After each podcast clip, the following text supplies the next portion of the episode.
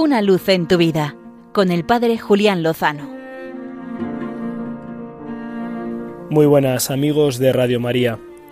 Saludos en esta recta final de la cuaresma.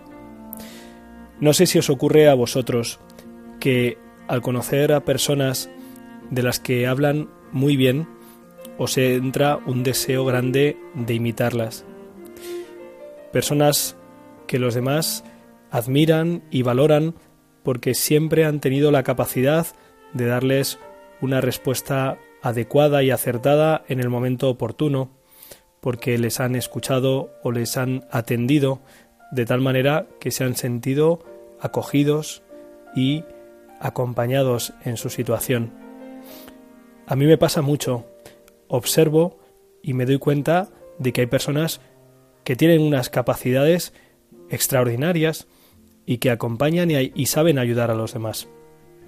El siguiente paso es estudiar cuál es la clave de estas personas por la cual son capaces de ayudar tanto y también al prójimo. Y entonces caes en la cuenta de que tienen sensibilidad y de que son delicados y sobre todo caritativos y que escuchan atentamente y que son asertivos y que son empáticos y que son pacientes. Y entonces intentas hacerte una idea de cómo puedes adquirir tú todas esas cualidades y cómo puedes entrenarte para conseguir eso que ves que es un bien para los demás. Y entonces llegas a la conclusión de que es imposible, de que tú nunca vas a ser tan audaz o tan paciente o tan incisivo o tan eh, entonado en la respuesta y entonces como que te da la tentación de bajar los brazos y decir pues nada, me quedo como estoy y que me aguanten tal como soy. Y entonces puedes llegar a una conclusión que te salva.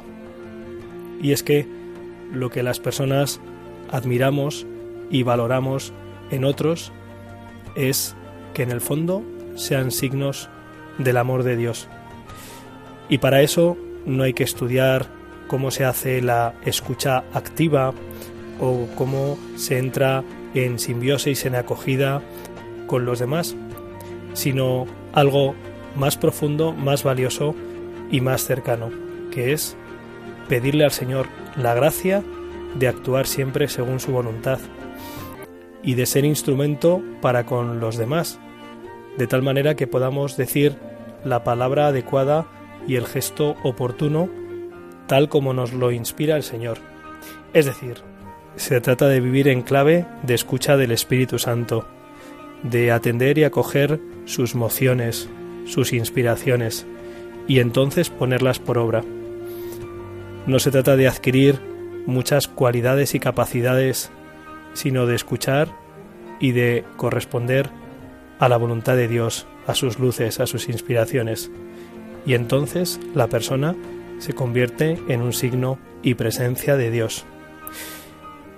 Pidámosle al Señor en este final de Cuaresma esta renovación, esta profundización, esta transformación, en el fondo, esta conversión, acoger su palabra y su luz para poder hacerles hacerle presente en medio del mundo, empezando por nosotros mismos y por cuantos nos rodean. Y entonces, con el Señor, seguro, lo mejor estará por llegar.